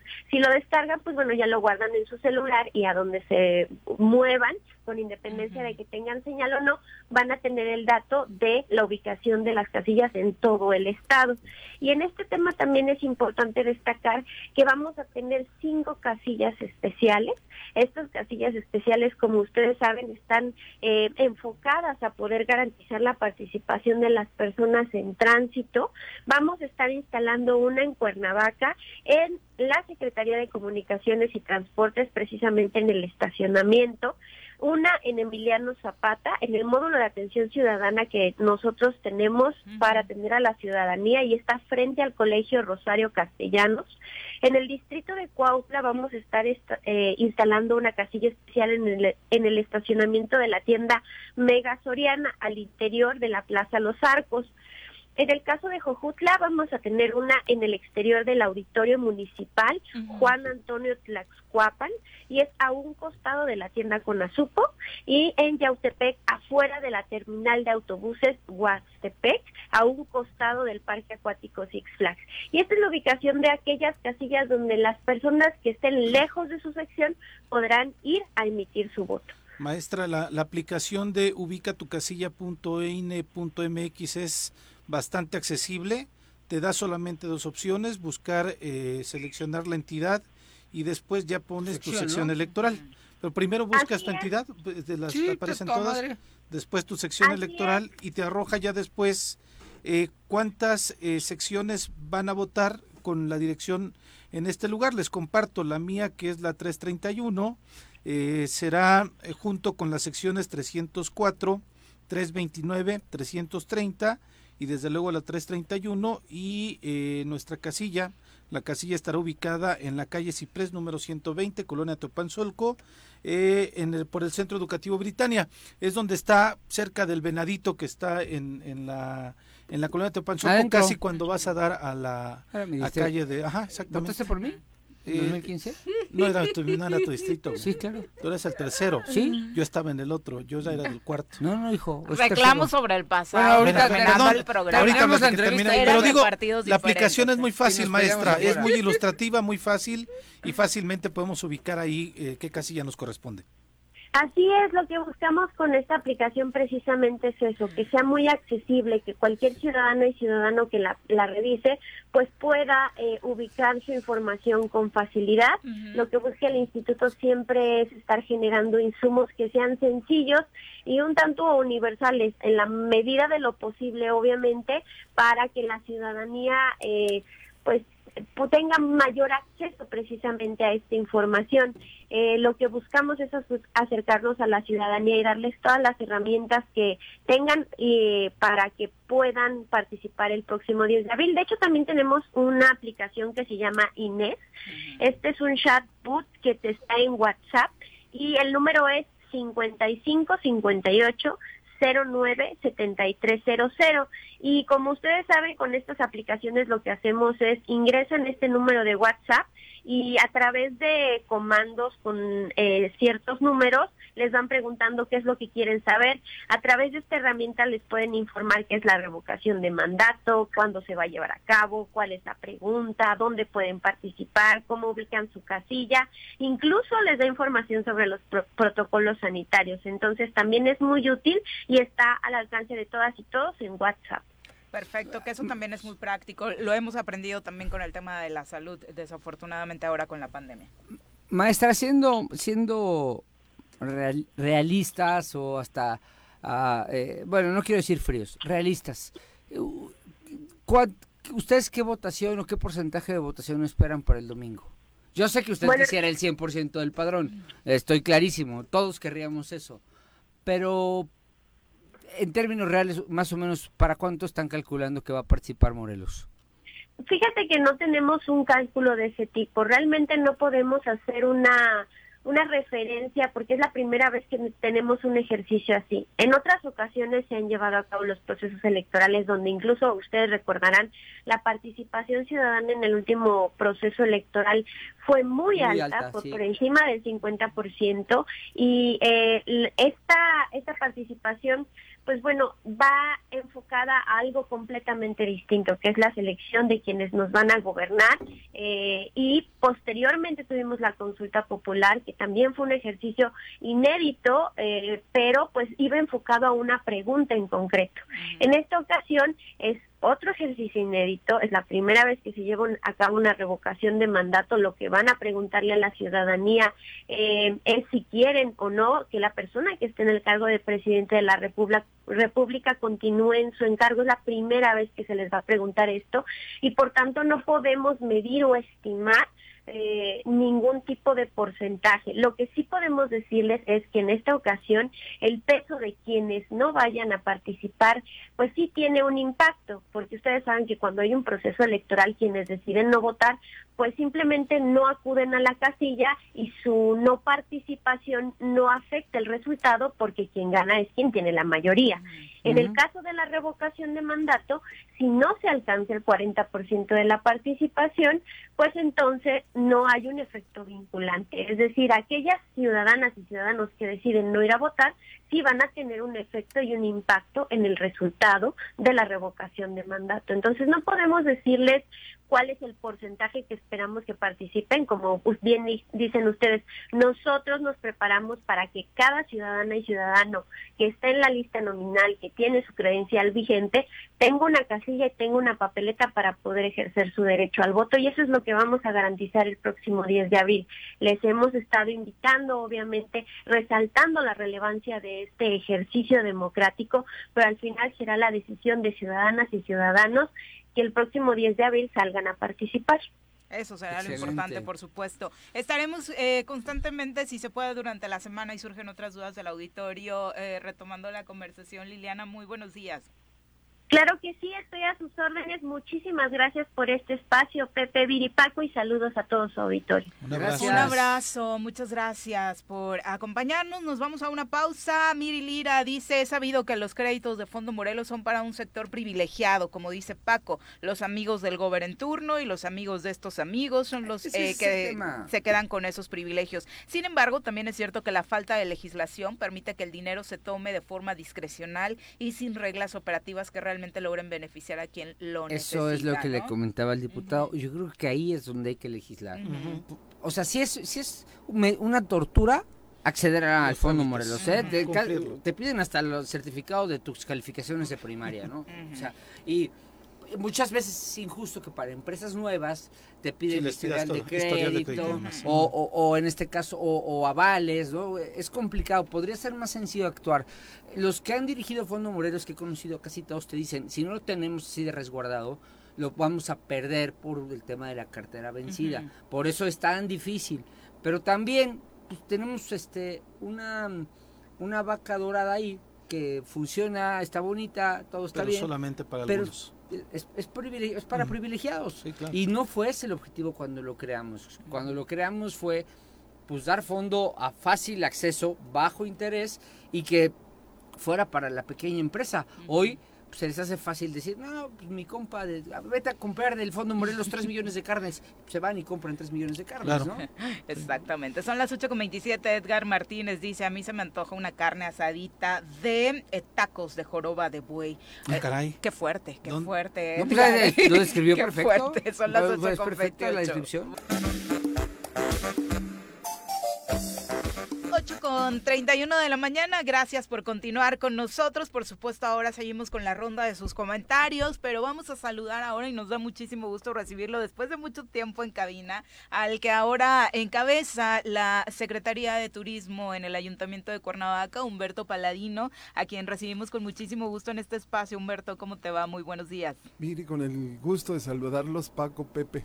Querido auditorio. Gracias. Nuevamente un gusto verte. No solamente para mí, representa un, placer, sino recuerdos de tantos años. La verdad es, Grandiosa, ¿eh? muchísimas gracias. Pues somos Gracias, cuernavacos, aquí amigo. nos hemos visto. Sí, y en to- cabina particularmente antes era para tratar más asuntos políticos, ¿no? Eh, Sí. Pero ahora afortunadamente nos reúne un asunto que creo que todos queremos que retorne y de muy buena forma a Cuernavaca y hablamos de su feria. ¿Qué plan tiene el Ayuntamiento de Cuernavaca después de todo esto eh, que nos han presentado ahora para eh, disfrutar de una feria a partir del próximo 8 de abril? Miri, me parece que este es el momento de regresar, después de tanto tiempo de, de confinamiento de, de la sociedad, un evento familiar, un evento donde podamos exponer lo que se hace, lo que se tiene en Cuernavaca, sobre todo el sector primario, el sector producto, que, que es el campo de Morelos, la artesanía de Morelos, en un ambiente muy familiar, en un lugar donde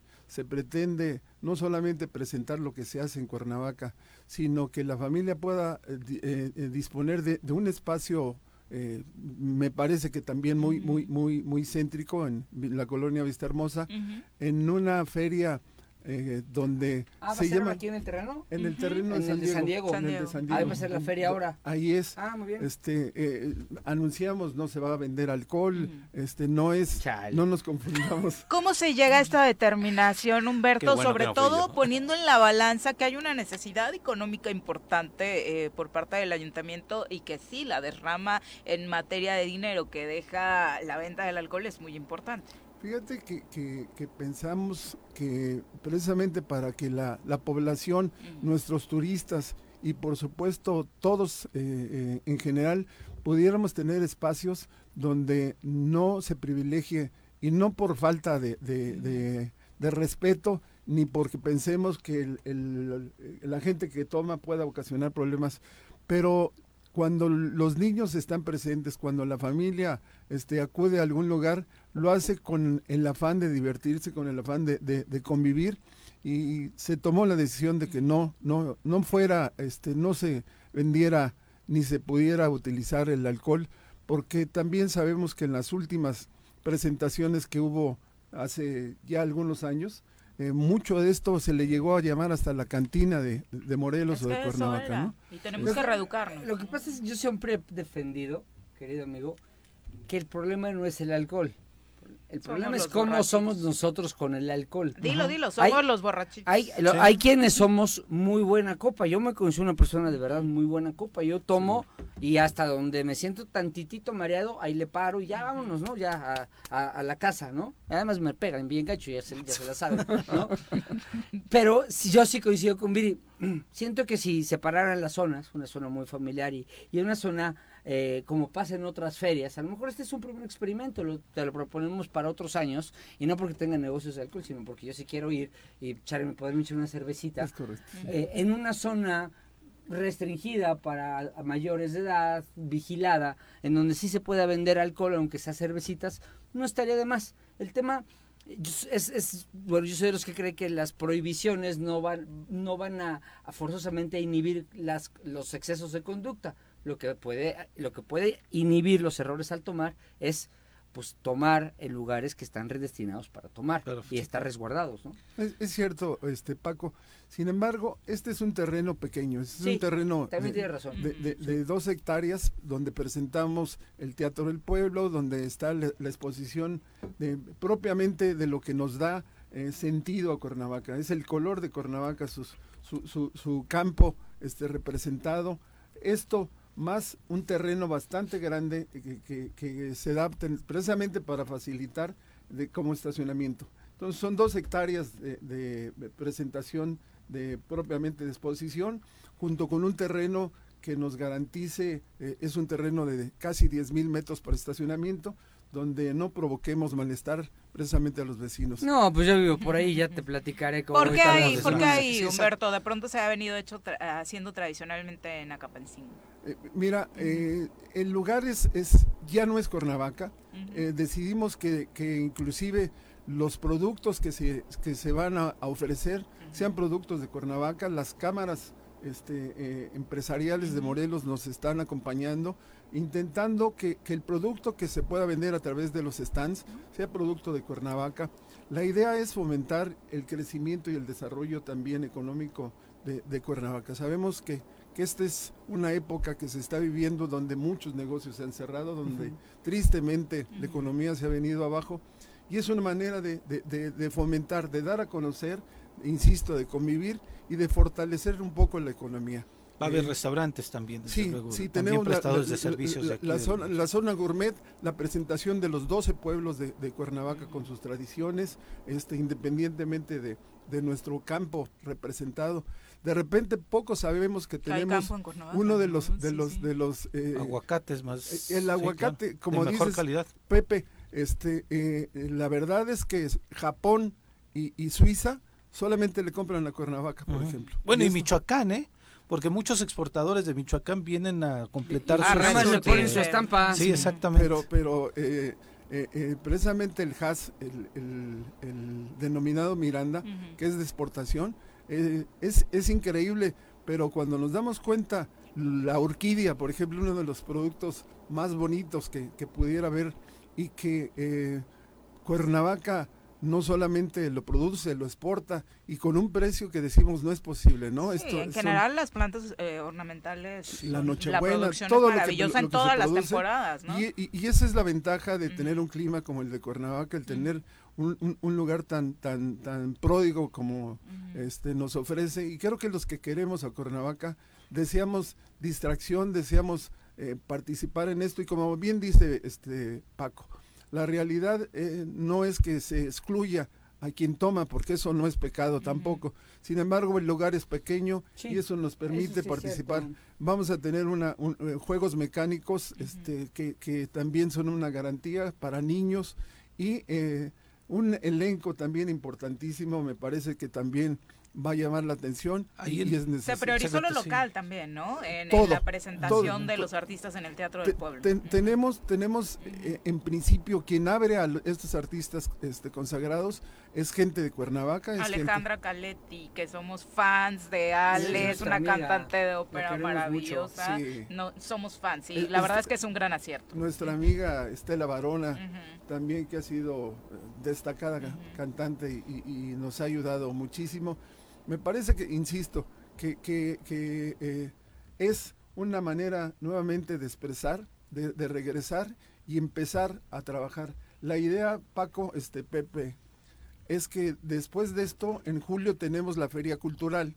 Y posiblemente en noviembre, después de, la- de- de las ferias de octubre y el Cervantino, pudiéramos hacer la feria grande en Acapancingo, ahí sí de otra dimensión, este como eh, se conoce realmente en, en- en el mundo de las ferias, lo que pudiera representar también para ese tiempo. Eso. Ya. Secretario, esta feria no está concesionada a nadie. Esta feria la está organizando el ayuntamiento y un comité de empresarios del Estado de Morelos. Sí, está la universidad de- del estado participando, están los colonos, es el presidente de, de la Asociación de, de- de Colonos de Vista Hermosa, de, de Ampliación Vista Hermosa, el, el presidente del Consejo Coordinador Empresarial, el presidente de la Canaco, la presidenta de Canirac. Este, eh, eh, al final, esto es, este es un proceso y es un proyecto precisamente para Cuernavaca y donde, insisto, eh, eh, la, la- la- la economía sea favorecida a través de eventos como este y por supuesto si logramos junto con esto darle la magnitud para que sirva de distracción para la gente, ya lo hicimos.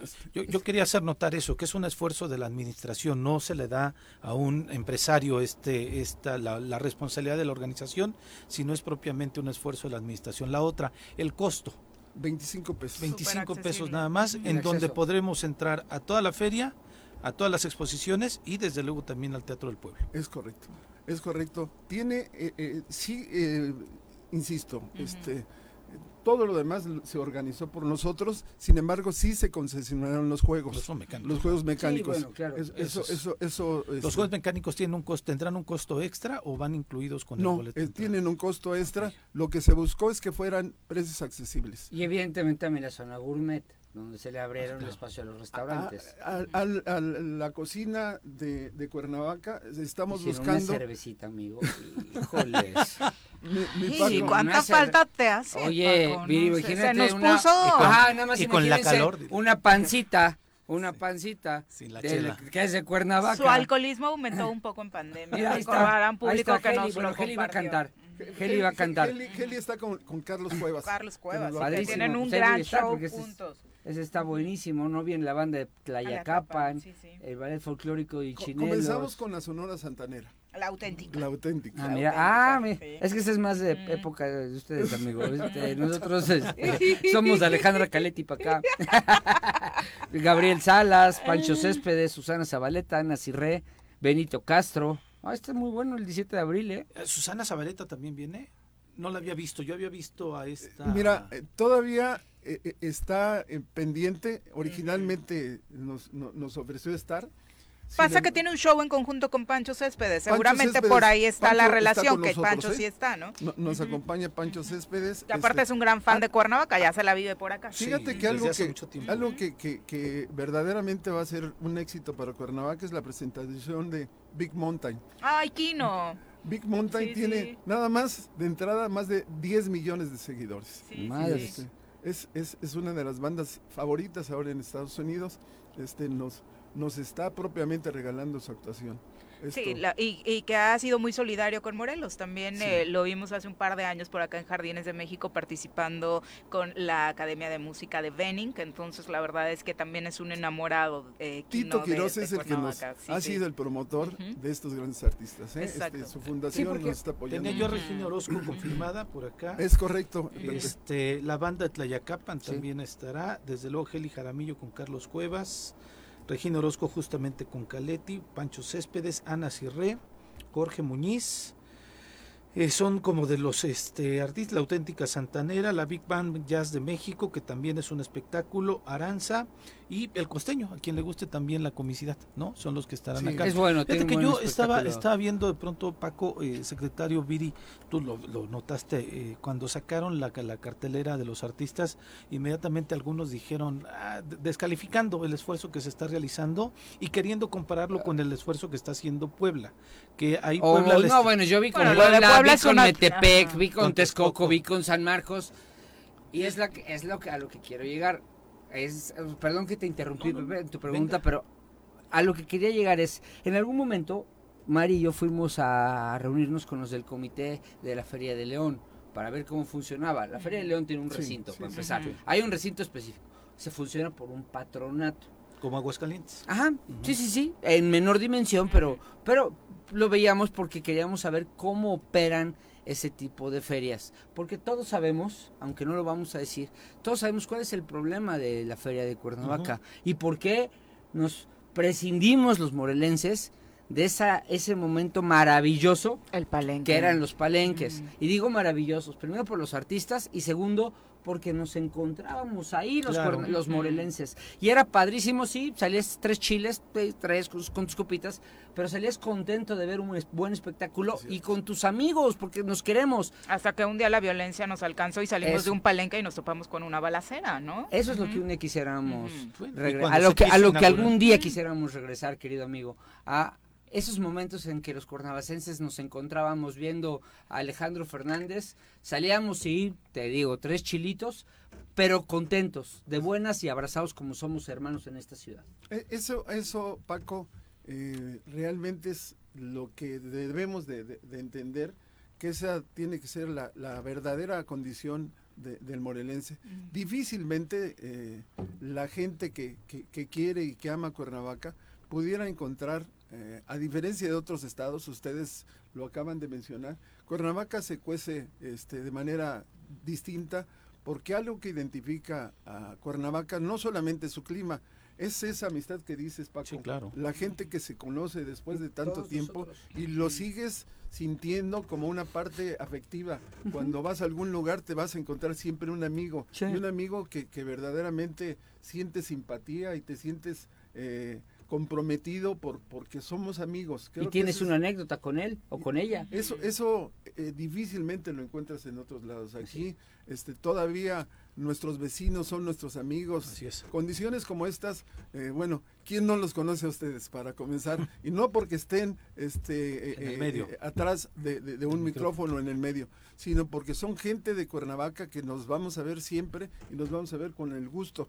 Eso es lo que se pretende de eventos como este, regresarle la identidad, regresar el lugar y que la gente que nos visita, la gente que, que sale, la gente que, que, que pueda ir a algún lugar, primero se sienta seguro y después sienta que, que, que el ambiente de Cuernavaca es esto, es lo que estamos viviendo a través de, de, de, todos los días y a lo que tenemos nuevamente que regresar y estar acostumbrados a vivir con la tranquilidad que nos ofreció Cuernavaca por años. Claro. Cuernavaca se significó porque no había artista, no había político, no había persona que no quisiera conocer y, y quisiera estar Disfrutar en Cuernavaca. Cuernavaca. Y eso, eso es Cuernavaca. Y a eso tendremos que regresar.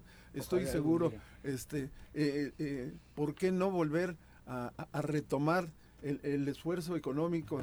Todos recordamos con mucho cariño lo que representó la industria misma en Cuernavaca, decíamos Miel Carlota y todo el mundo decía Miel Carlota, Ribetex, uh -huh. este, empresas como, uh -huh. como eh, no sé, este, bueno. Yaxa, este, había una cantidad tremenda de, de, de, empresas. Las escuelas de español, o sea, se redondeaba en todos los en sectores, todo. Humberto. Y hoy, desafortunadamente, es que, lo que pues, mencionabas ya ahora. Los... Pregúntanos. no, el mar sí, martes de Harris, miércoles de Barba Azul, jueves de Zúmbale, viernes de. Eso, Paco, es, eso mismo lo extrañamos. Enfocado en el sector empresarial. Humberto, yo en el académico y acá los muchachos tenían que salir con las suyas. Nos preguntan, eh, ¿hay todavía forma de sumarse por parte de la gente? Eh, relacionada con el ámbito musical en Cuernavaca al elenco. Eh, nos lo pregunta particularmente el grupo Huitzilincoatl, eh, que pues sí, eh, dice, no sean mala onda, los artistas de Cuernavaca todavía podemos Ellos participar. Van a participar. Creo, ¿Sí? Este, okay. sí, que son parte de, de okay. del elenco que que se presenta. ¿eh? Porque dice también la, la hemos pasado muy muy mal y, y, obviamente abrir los espacios sería importante, ¿no? Ellos, ellos participan okay. con nosotros, ellos participan y, y, también invitamos, si me lo permiten, uh -huh. para que en la Secretaría de, de, de, Turismo que está en Avenida Morelos, uh -huh. eh, a un lado del Calvario, este puedan todavía tenemos stands, stands okay. que, ah, eso que, que te iba a preguntar, todavía que, están sí, que nos que nos permiten eh, lo único que, que tratamos de hacer es que el producto que se venda sea de origen lícito. Uh -huh. Eso es lo que estamos viendo. No, no, no quisiéramos abrir, y lo comentabas Paco, este, un lugar donde se preste a que este, se fomente lo que no debe ser, ¿no? Sí, aquí, aquí queremos que piratería, que, este, bla, bla, bla, ¿no? Sí, eh, sí, que gane Cuernavaca y no China, ¿no? Es, es, correcto, sí. Y bueno, puede ser producto chino, pero, pero, pero legal. Pero legal. Que se haya pagado. Legal y que sea el comerciante morelense, ¿no? Sí, sí, sí. Es, es, esa es la idea, este, hacer una atenta invitación. Gracias que nos permiten esta ventana. Y por supuesto, este, va a ser un honor tenerlos este, con nosotros, la inauguración, su familia. Secretario, es el viernes. viernes. Es este viernes a las 2.30, este, va a estar el señor presidente y el señor gobernador. Ellos eh, van, van a inaugurar el evento. Eh, del día. ¿Ya le mandaron al gobernador cómo llegar? Sí. ¿Sí? sí. Vive al lado, ¿eh? Gobernador, pregúntale, pregúntale si ya les confirmó porque los viernes no trabaja. Ah, ¿Sí? ¿Sí va a ir? ¿Sí? ¿Sí confirmó? Sí, bueno, a pesar de eso, este, Le hacen a el pesar de si ¿eh? gobernador no, Le hacen el colímetro. está abierto al público a partir de qué hora el viernes. De, la, de las 13 horas hasta las 10 de la noche. Comenzamos el día 8 y terminamos el día 17. E ese horario va a ser siempre todos los días. Todos los días. De la, de la una de la tarde ya podemos llegar allá a la feria y a las 10 de la noche es cuando se concluye la se, se, a las 10 eh, propiamente el elenco musical comenzará a las 3 de la tarde con nuestros valores ah de tempranito sí sí, este, sí, se pretende que, que, que la gente esté disfrutando uh -huh. de la música que nuestros valores Genial. estén presentes y por supuesto este eh, eh, el, el conocer el disfrutar y el saber qué es lo que hacemos porque propiamente la idea es eh, hacer una exposición de lo que tenemos en Cuernavaca. Padrísimo. Pues muchas gracias por acompañarnos, Humberto, y ojalá Dale un abrazo al alcalde y se genere alguna visita de manera constante para platicarnos de otros proyectos que en la propia Secretaría, que no solo es de turismo, sino también de desarrollo económico, se están generando para Cuernavaca. Mire, muchísimas gracias, Pepe, Éxito. Paco. Querido amigo. Juanjo, a todos. Como siempre. Gracias ese por nombre ya no se menciona. es como, el, como la, la, de Encanto. ¿Quién? No se habla de, de Juanjo. No, Ay, no, mira, no. está buenísimo. Porque aparte es como el loquito de la familia, ¿no? Es el loquito ahí medio raro que lo encerramos en Huichilac.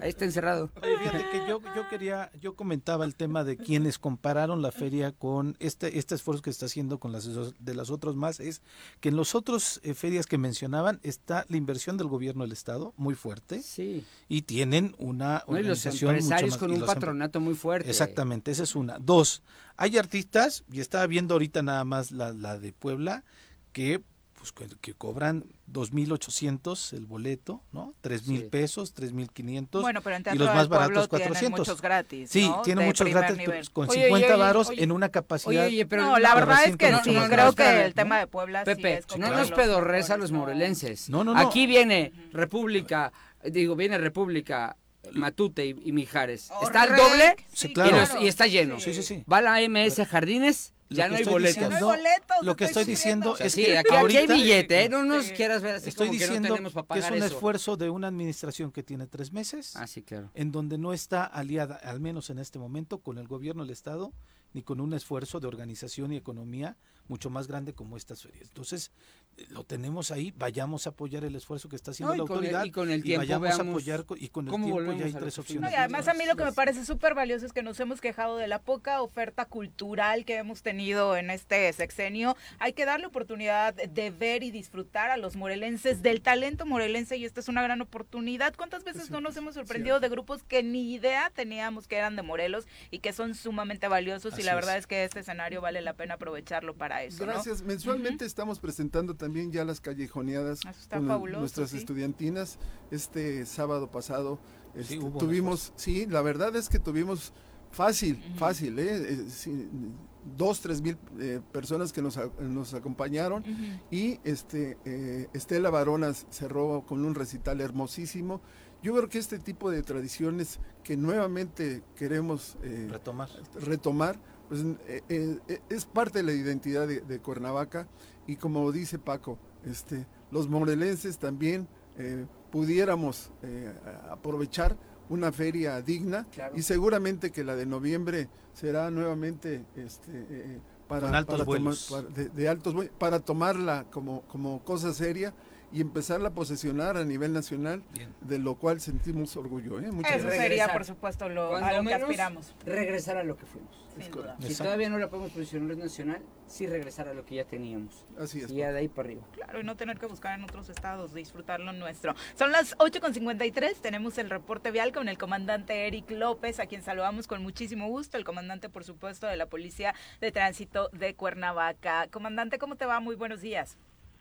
Hola, ¿qué tal? Muy buenos días, Viri. Bien, estamos aquí pendientes sobre avenidas principales en Cuernavaca, con bastante afluencia vehicular en este momento, ya se está disminuyendo, ya que la carga, bueno, fuerte la tenemos a las 8 más o menos. Sobre Avenida Morelos Sur, tenemos ya sin problemas de circulación, ya normalizada, aplicado el operativo vial. Palmas, igual manera, sin problemas de circulación, únicamente lo que retienen los semáforos, en sobre también Morelos de Gollado. Eh, Avenida eh, Zapata, Tlaltenango, sin problemas de circulación hasta el momento. Avenida Zapata Norte, de igual manera, sin problemas de circulación. Heroico Colegio Militar, eh, fluyendo bastante bien. Avenida Universidad, no tenemos retraso. Tenemos implementados los operativos viales en los puntos de vacunación, pero sin problemas en este momento y con poca afluencia también de personas. Sobre Domingo 10 y Vicente Guerrero, sin problemas de circulación. Avenida Río Mayo, de igual manera, sin problemas de circulación. Únicamente teníamos un poco de carga a la entrada del Paso Express hacia Diana, pero ahorita ya está sin problemas de circulación. En cuanto a Boulevard Conahuac, Tizoc, únicamente lo que retienen los semáforos. Pemex, sin problemas de circulación. Sobre calle central tenemos ligero retraso en esa parte aún.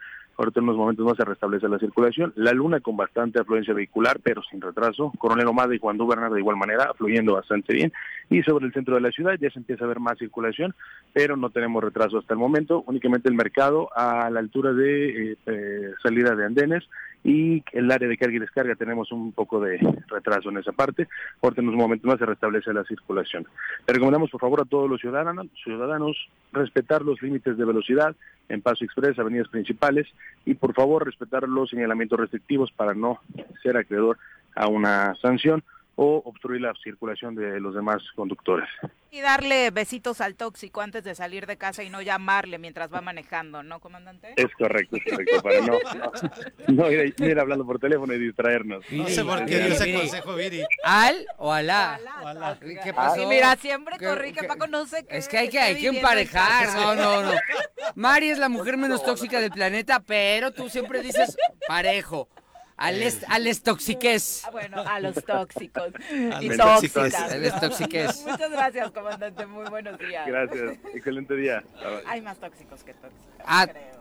Yo, no, Estás- perdóname, pero yo Ya- creo que ya no está... estamos con tiempo para discutir este estás tema y hablando del aparte video no este digo. de, fin de semana de un no tipo de, con placas de Morelos que se baja a pegarle a otro Sí, vehículo. Oye, qué increíble ahora todo lo que está sucediendo en materia. Pero además, de qué miedo. Qué Ya nadie se baja a pelearse con nadie. Antes, en mis épocas, sí te dabas un Sí, trompo, ¿eh? Si pero- te picudeabas, Pero pero, sabías que era mano a mano.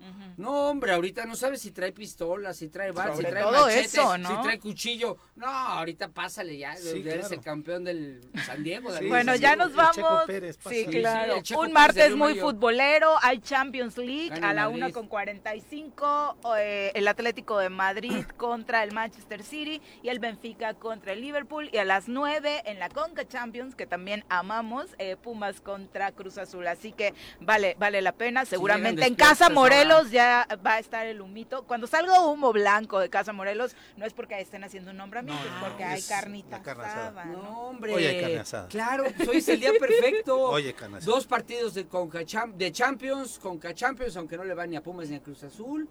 Pero pues Hoy el pretexto perfecto Sí, para, estar preparado en el análisis de los seleccionados mexicanos. Sí, Seguramente sí. no se va a perder ahora otra vez ningún partido. Ya nos vamos. Paco, muchas gracias por acompañarnos. Gracias, Viri, Pepe. días. Gracias, Pepe. Viri. Gracias al auditorio. días. Ya nos vamos. Que tengan un excelente martes. ¡Uy! ¡Se acabó! Así es esto. Esta fue la revista informativa más importante del centro del país. El Choro Matutino. Por lo pronto, el Choro Matutino. A bailar y a gozar el Choro Matutino